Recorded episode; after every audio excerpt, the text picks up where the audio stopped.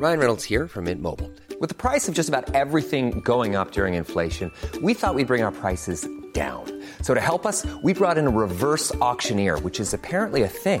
Mint Mobile unlimited premium wireless. Ready to get 30, 30, bit to get 30, bit to get 20, 20, 20, bit to get 20, 20, bit to get 15, 15, 15, 15 just 15 bucks a month. So, Give it a try at mintmobile.com slash switch. $45 upfront for three months plus taxes and fees. Promo for new customers for limited time. Unlimited more than 40 gigabytes per month. Slows. Full terms at mintmobile.com.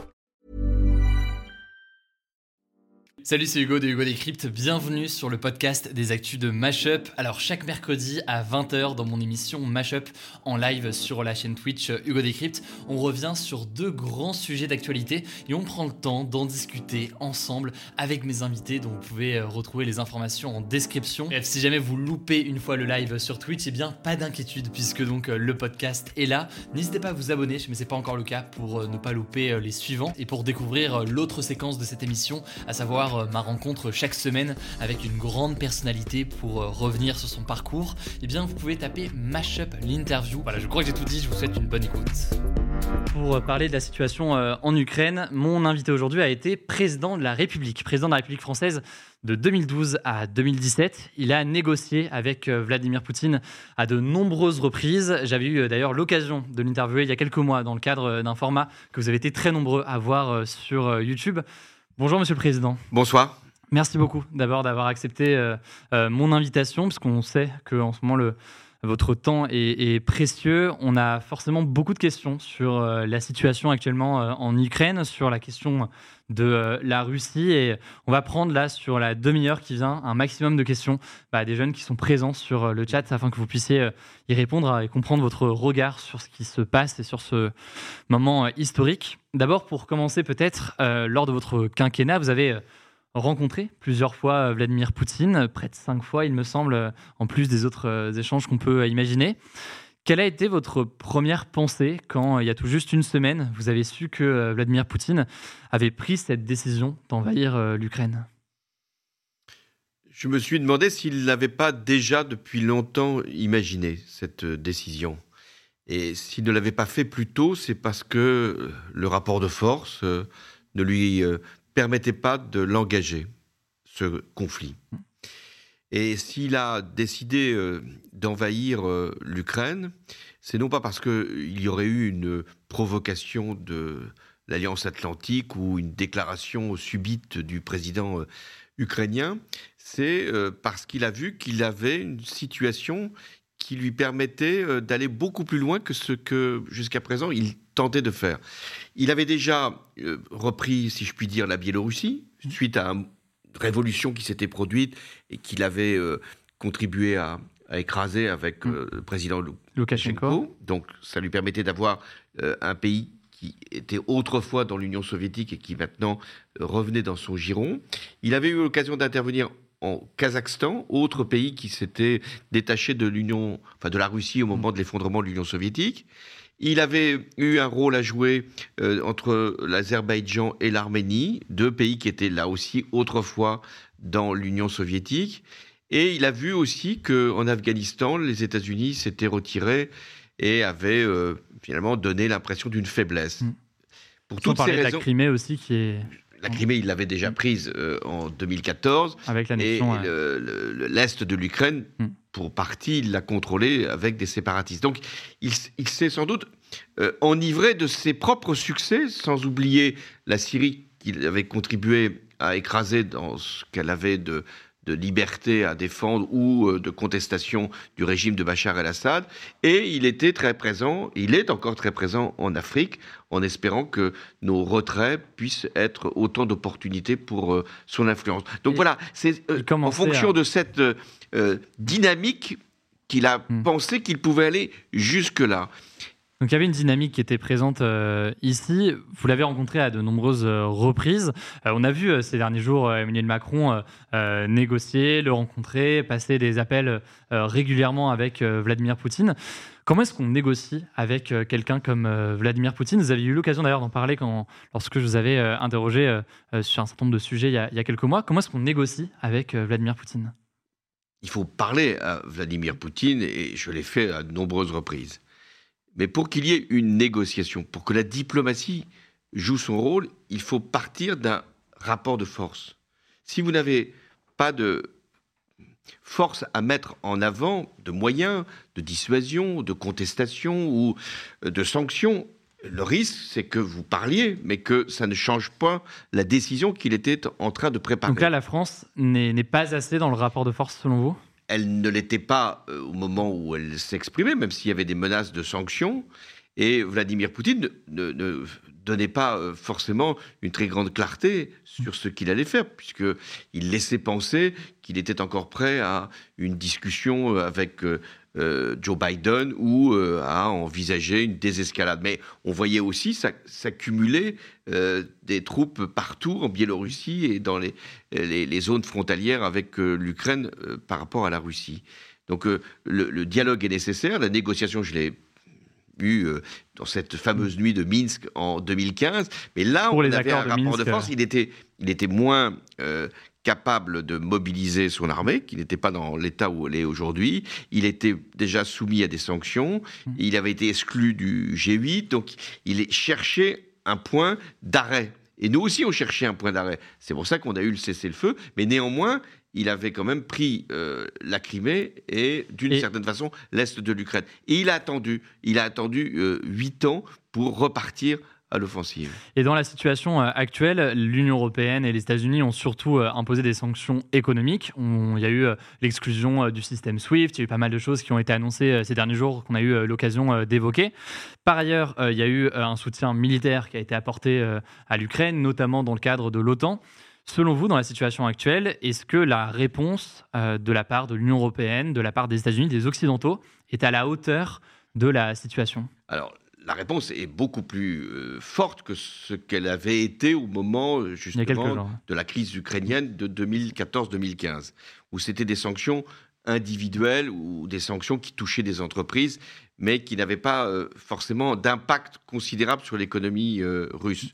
Là, il y a eu une élévation de la pression, puisque que vous avez appelé le système SWIFT, c'est-à-dire les transactions financières, sont aujourd'hui beaucoup plus difficiles pour les entreprises et pour la banque centrale. Mais est-ce que c'est suffisant? Non, ce n'est pas suffisant parce que, et chacun pourra le comprendre, nous continuons, quand je dis nous, c'est l'Europe, nous continuons à importer du gaz et du pétrole au moment où euh, Vladimir Poutine euh, intervient en, Ukraine, bombarde des villes. Mm. Nous, nous, j'allais dire collectivement, nous achetons encore, et en devise, en monnaie euh, mm. qu'il peut après disposer, nous achetons encore du gaz, gaz, et du pétrole. Il faut arrêter de le faire?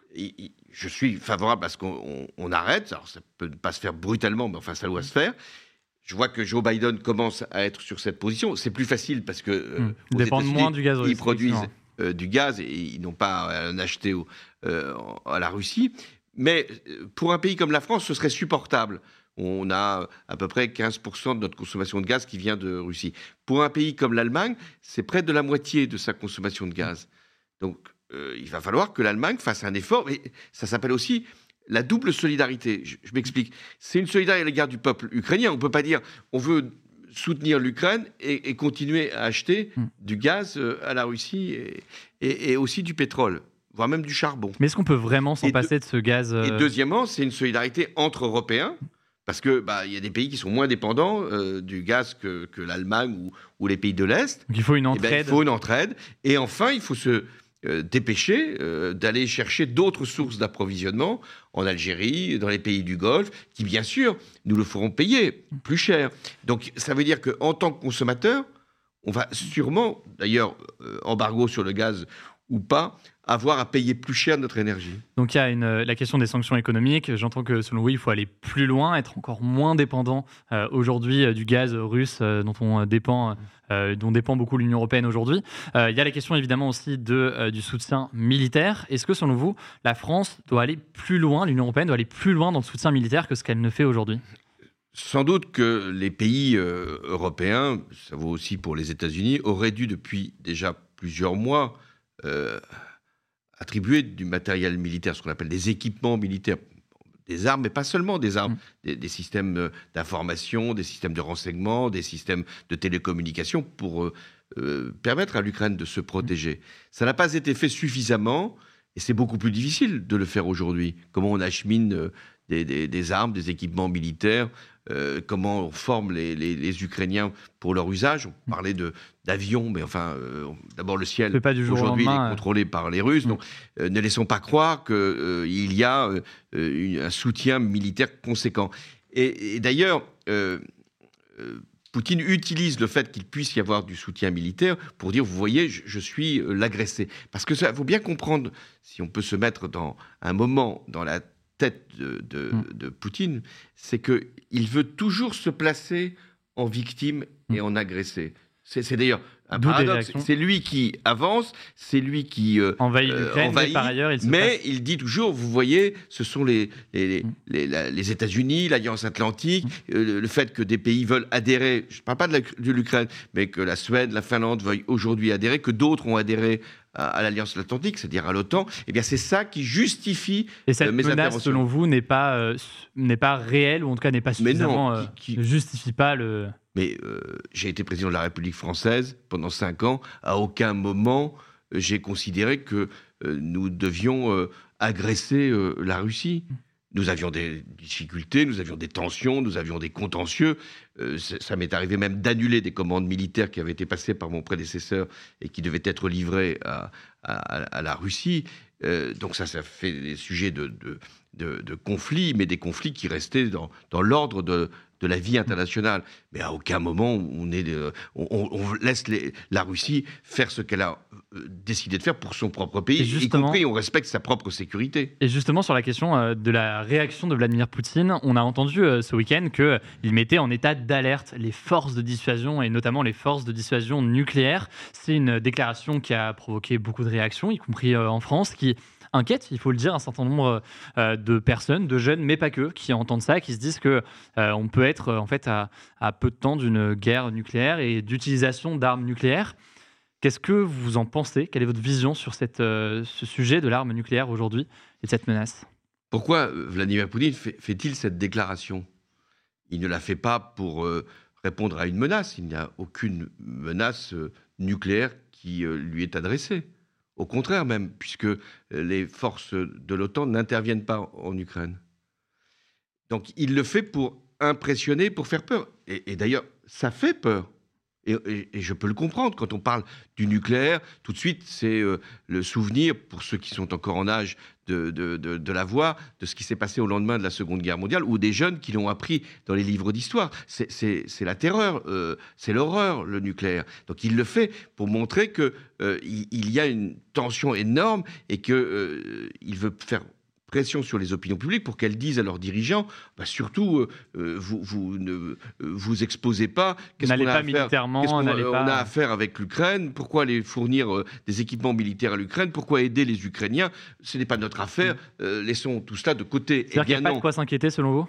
Il faut toujours s'inquiéter quand il y a un mm. pays qui dispose de l'arme nucléaire. C'est pour ça qu'on est pour éviter la prolifération nucléaire. Mais il sait parfaitement, Vladimir Poutine, parce qu'il a été formé euh, à la guerre froide. Et il était déjà un agent euh, à ce moment-là de, l'Union soviétique. Il sait parfaitement les règles de la dissuasion. Quelles sont ces règles de la dissuasion? C'est que l'arme nucléaire est faite pour ne pas servir précisément, pour empêcher d'être attaquée. Mais elle a été utilisée dans l'histoire. Elle a été utilisée une fois, enfin, mm. à mm. l'égard du Japon, plusieurs fois, mais euh, à l'égard du Japon pour terminer la guerre, mais elle n'a plus jamais été utilisée depuis, y compris dans les moments de, de, grave crise entre ce qu'on appelait l'Est et l'Ouest. Notamment. Si on se souvient de la crise de Cuba en 1962. Bon, donc aujourd'hui, Vladimir Poutine sait très bien qu'il euh, ne peut pas utiliser l'arme nucléaire, ou alors, s'il l'utilisait, il, exposerait son propre pays à euh, lui-même être frappé par une arme nucléaire. C'est des destructions considérables. Et donc c'est ce qu'on appelle l'équilibre de la terreur, la dissuasion. Cette arme, elle est faite pour éviter d'être attaqué sur son propre sol. Par exemple, en tant que président de la République française, j'étais donc euh, dépositaire de, l'arme nucléaire, de son usage. Euh, comme tous mes prédécesseurs, comme mon successeur, mais elle ne pouvait être utilisée. Je ne l'aurais utilisée que si la France avait été envahie ou si euh, la France avait été frappée par une arme nucléaire. Et ce qui fait d'ailleurs que la crainte est présente, cette question de l'arme nucléaire, c'est aussi le positionnement de la France aujourd'hui qui, de fait, joue un rôle important euh, dans, dans, dans, les négociations et dans les discussions en cours. Je vois que c'est une question dans le chat ici de quelqu'un qui dit Nous sommes le seul pays de l'Union européenne qui possédons l'arme nucléaire. Nous ne serions-nous donc pas les premières cibles de la Russie en cas d'attaque. C'est peut-être ça aussi qui renforce cette crainte, c'est que au-delà de la question de l'arme nucléaire, la France est très avancée sur ces euh, discussions et sur les échanges et avec Vladimir Poutine et avec euh, l'Ukraine. Euh, cette crainte, je pense qu'elle se voit aussi renforcée par le rôle que joue la France. Non, si la France joue un rôle, c'est parce qu'elle est membre permanent du Conseil de sécurité, c'est parce qu'aujourd'hui elle préside l'Union européenne, et c'est parce que j'avais moi-même créé ce qu'on avait appelé le format Normandie, c'est-à-dire avec l'Allemagne euh, et l'Ukraine et la Russie, nous avions trouvé euh, justement à Minsk un, cessez-le-feu et un accord cadre pour euh, faire qu'il n'y ait plus la, la guerre en Ukraine. Donc c'est pour cette raison-là que la France joue un rôle. C'est pas du tout parce qu'elle dispose de l'arme nucléaire et qu'il y aurait nécessité de, nous, de nous protéger collectivement ou de, de, faire en sorte de menacer, de brandir cette arme. À aucun moment nous ne le faisons. Et sur euh, la question, encore une fois, du discours de Vladimir Poutine, euh, que, bah, on le dit encore une fois, en tant que chef d'État, euh, vous avez forcément rencontré à de nombreuses reprises. Aujourd'hui, il parle de dénazification, il parle de génocide qui aurait lieu actuellement en Ukraine. Sur quoi est-ce qu'il se base pour évoquer de tels, éléments et pourquoi ce discours selon vous? Toujours la même explication. il veut apparaître pour son propre peuple, pour l'opinion publique russe. Elle existe même si ce n'est pas une démocratie euh, telle que nous la connaissons nous, il y a quand même euh, une société qui euh, s'interroge, qui se pose des questions. Donc pourquoi utilise-t-il ces termes pour dire, vous voyez, ce sont les Ukrainiens qui essayent d'éradiquer les républiques séparatistes. Et en fait, pourquoi le mot nazi revient?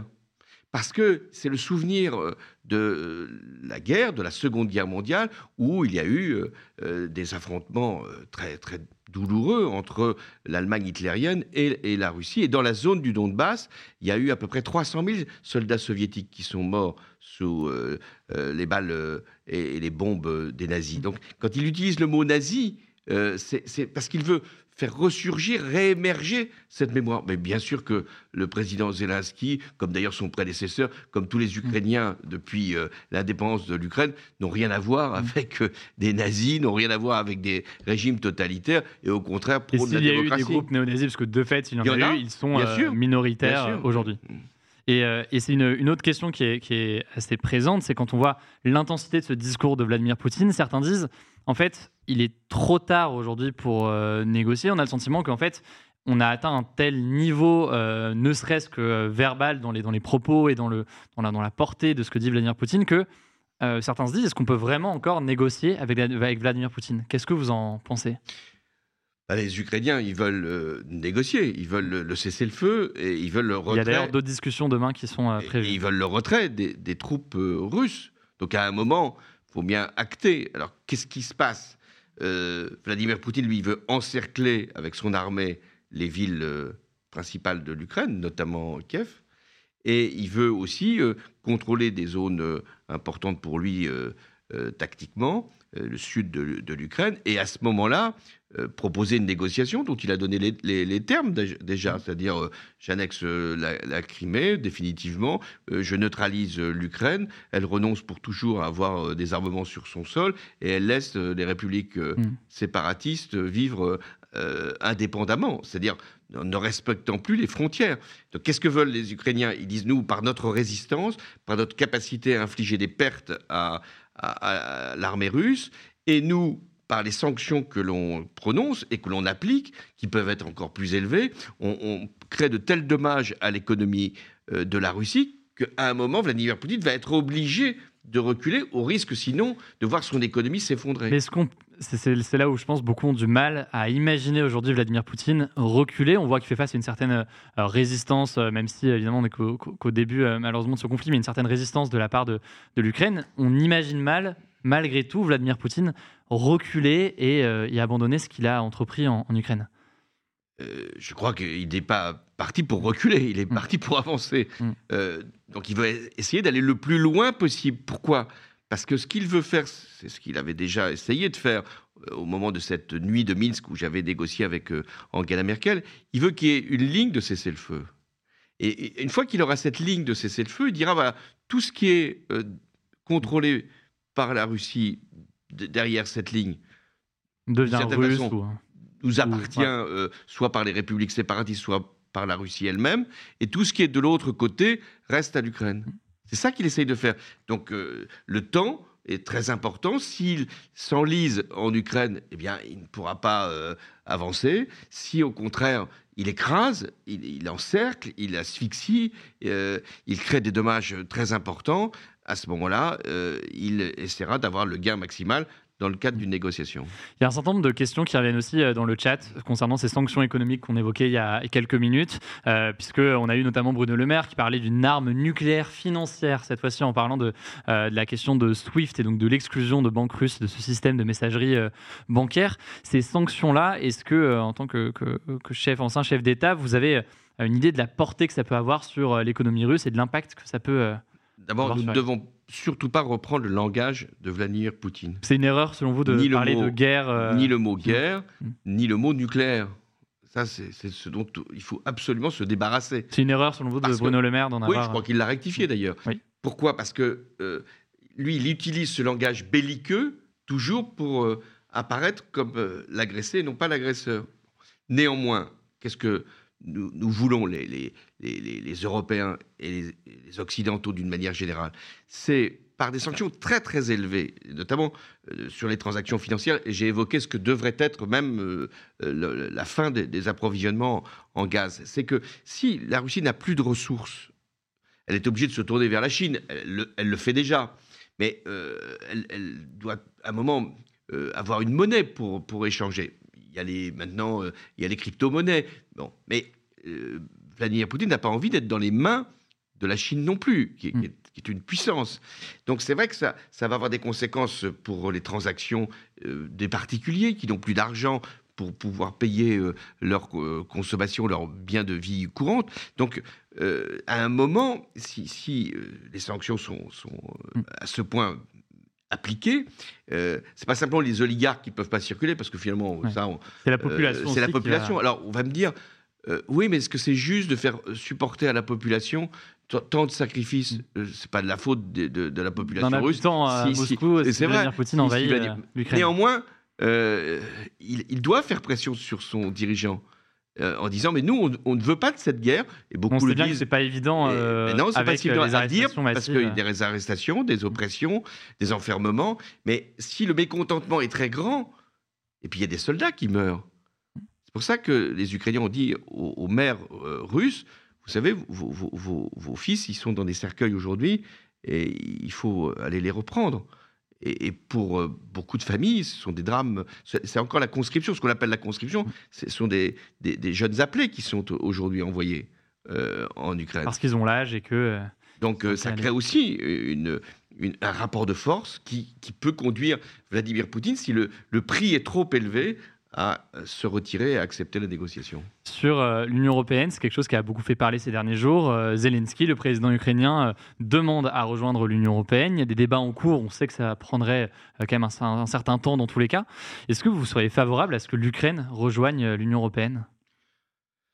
On appelle une perspective européenne que l'on doit ouvrir pour l'Ukraine, en sachant que ça prendra des années. Faut-il encore qu'il y ait une Ukraine indépendante, souveraine et libre? Donc aujourd'hui, une procédure accélérée Non, mais ça, ça- ça- ça n'existe pas. Ce que, ce, qu'on- ce que nous devons faire, euh, les pays européens, c'est dire vous avez vocation à venir dans l'Union européenne. Mais le plus urgent aujourd'hui, c'est pas que vous entriez dans l'Union européenne, c'est que euh, euh, la Russie sorte de l'Ukraine. Donc euh, vous n'êtes pas euh, favorable Mais ce forcément, serait, mais, dans... ce serait pas franc, ce Mm. serait pas sincère de dire vous, pouvez rentrer. Et, et- et pour- et rentrer pourquoi faire Dans un pays qui aujourd'hui est en guerre? Quel serait le, le- le sens? Qu'est-ce que veut Zelensky? C'est euh, non pas adhérer à l'Union européenne aujourd'hui, il n'en a pas les conditions, les, les moyens, les ressources, et, la situation euh, écarte cette, cette éventualité. Ce qu'il veut, c'est qu'on lui assure que un jour l'Ukraine pourra, comme d'autres pays, euh, être candidat et, après une longue procédure, adhérer à l'Union européenne. J'ai encore une ou deux questions euh, avec vous, parce qu'il lui reste quelques, quelques minutes. Et, forcément, il y a beaucoup de questions, notamment euh, sur, sur le chat, qui sont présentes ici. sur ce conflit en Ukraine, il y a la question du coup des perspectives de sortie. On le disait à l'instant, on a parfois du mal à comprendre comment est-ce qu'on peut sortir de la situation actuelle. Selon vous, quelles sont les possibilités de sortie? Qu'est-ce qui permettrait en fait aujourd'hui une sortie de la crise dans laquelle on est actuellement? Pour arrêter une guerre, car c'est une guerre dont il s'agit, il faut forcément euh, qu'il y ait une négociation. Ou alors il y a un vainqueur et un vaincu, et, ça peut prendre euh, des mois, voire des années. Et avoir des conséquences par ailleurs. Et des conséquences sur les populations. Donc, euh, il faut, à un moment, il faudra se mettre autour de la table. La question, c'est de savoir comment on se met autour de la table. Qui, détient le le, rôle principal et qui est obligé de faire la concession? Si on, pousse les Ukrainiens à négocier aujourd'hui dans n'importe quelle situation, n'importe quelle condition, c'est à, leur détriment. Je crois qu'ils ne l'accepteront pas. Et, donc nous avons le devoir de, soutenir l'Ukraine, d'appuyer euh, les, les, larmes des sanctions et faire en sorte que Vladimir Poutine se, sente isolé. Et il est isolé. Et là aussi, pour bien connaître Vladimir Poutine, euh, il sait qu'il n'est pas le plus aimé des dirigeants euh, du monde. Il en joue d'ailleurs. Il se fait presque une tête de circonstance. Il aime provoquer, il aime montrer la force, la fermeté, la dureté. Mais aussi, il, souhaite être un grand dirigeant du monde. Or, aujourd'hui, il est un dirigeant euh, reclus, un dirigeant. Certains disent qu'avec la Chine, notamment, il pourrait créer des. Mais même avec la Chine, il n'a pas envie d'être un vassal de la Chine il considère qu'il représente euh, une histoire qui est sans doute, euh, à ses yeux, supérieure euh, à celle de son voisin chinois. Mm. Sauf que son voisin chinois est devenu beaucoup plus fort que lui, économiquement, politiquement et même militairement. Donc voilà, il ne veut pas non plus être isolé trop longtemps. Ça a l'air de rien, les, sanctions sportives ou, ou, culturelles, mais ça compte aussi beaucoup pour l'opinion publique russe qui n'a pas envie de, hmm. de, voir que dans toutes les pays compétitions, la Coupe du Monde, euh, les Russes sont écartés. Donc voilà, pour, pour, Vladimir Poutine, ça fait aussi partie de l'élément de, de, réflexion qui doit être posé sur la table. Une dernière euh, question, elle concerne euh, l'impact de la crise ukrainienne sur l'élection présidentielle, puisqu'on a une élection quand même dans plus ou moins un mois, un peu plus d'un mois. comment est-ce que vous voyez cet impact-là? Est-ce que la campagne présidentielle peut vraiment se poursuivre selon vous dans les conditions actuelles? Bah, les bousculer, pour ne pas dire bouleverser. Mais néanmoins, euh, je trouve que c'est très important que les questions internationales deviennent majeures dans le débat présidentiel. Pour une raison qui, vous paraîtra d'évidence, comme président de la République, je consacrais la moitié de mon temps aux, questions de politique étrangère. Mmh. Parce que vous êtes chef des armées en tant que président armées, on, notamment. On, est dans des négociations, par exemple la négociation sur le climat, on est mm. dans des euh, solutions de sortie de conflit. Euh, j'ai parlé de l'Ukraine quand j'avais à, négocier avec Mme Merkel les accords de mise. J'aurais pu parler de la Syrie, j'aurais pu mm. parler aussi de, de l'Afrique. Bon. Donc, on, ne parle pas beaucoup de ces sujets-là dans une élection présidentielle en temps ordinaire. Donc c'est plutôt bien qu'aujourd'hui, ces questions arrivent au, premier plan, puisque ça fait partie de la euh, compétence du président de la République. Vous avez rappelé qu'il avait la responsabilité de, des armées et aussi de l'arme nucléaire. Mm. Donc, euh, et puis c'est aussi un élément de clarification. On voit bien que dans le débat, il y a ceux qui disent qu'il ne faut pas sanctionner euh, la Russie, qu'il ne faut pas envoyer des équipements militaires à l'Ukraine, qu'il faut même sortir de l'Alliance atlantique que l'Europe euh, n'est pas forcément le bon cadre pour euh, avoir une politique étrangère indépendante.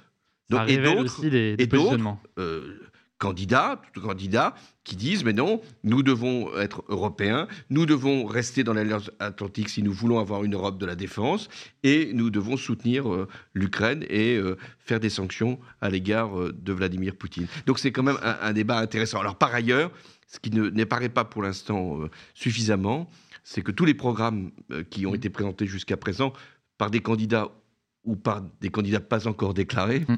euh, eh bien, ces programmes-là sont totalement dépassés. Mmh. Pourquoi c'est dépassé? Parce que les conséquences économiques, on le voit bien aujourd'hui avec euh, les prix de l'énergie, les prix de l'alimentation, la question du pouvoir d'achat, tout ça demande maintenant à être repris. les mêmes. voilà, être repris par les candidats. Et de toute façon, s'ils ne sont pas repris par les candidats, eh bien, euh, après l'élection présidentielle, il faudra euh, que euh, nous puissions trouver des réponses. Merci beaucoup, Monsieur le Président, d'avoir accepté de venir. Au passage, je, précise, pourquoi est-ce qu'on dit Monsieur le Président Il y a eu beaucoup de réactions dans le chat là-dessus. C'est un, titre, je ne sais pas si on parle de titre, mais qui se conserve même quand on n'est plus à, à, à l'Élysée. On peut dire François Hollande. On, peut, dire, François Hollande et, ça, dire François Hollande, ça ne me pose aucun problème. Merci beaucoup en tout cas François Hollande d'avoir été présent ici. C'était important de pouvoir bah, évoquer ce sujet-là. Il y a beaucoup de questions et je vous remercie d'avoir pris le temps de venir aujourd'hui. Et, et, voilà, merci pour, pour votre temps aujourd'hui. On suivra évidemment la suite de tout ça. Merci beaucoup. François Hollande. Voilà, j'espère que cet échange vous a intéressé. En description, je vous mets euh, des petits liens pour en savoir plus et pour euh, découvrir donc euh, mon format d'interview dans le cadre de cette émission Mashup, interview de personnalités qui soient sportives, journalistes ou encore artistes. Eh bien, vous pouvez taper Mashup l'interview directement sur votre application de podcast. Écoutez, prenez soin de vous et on se dit à très vite. Hi, I'm Daniel, founder of Pretty Litter. Cats and cat owners deserve better than any old-fashioned litter. That's why I teamed up with scientists and veterinarians to create Pretty Litter. Its innovative crystal formula has superior odor control and weighs up to 80% less than clay litter. Pretty Litter even monitors health by changing colors to help detect early signs of potential illness. It's the world's smartest kitty litter. Go to prettylitter.com and use code ACAST for 20% off your first order and a free cat toy. Terms and conditions apply. See site for details.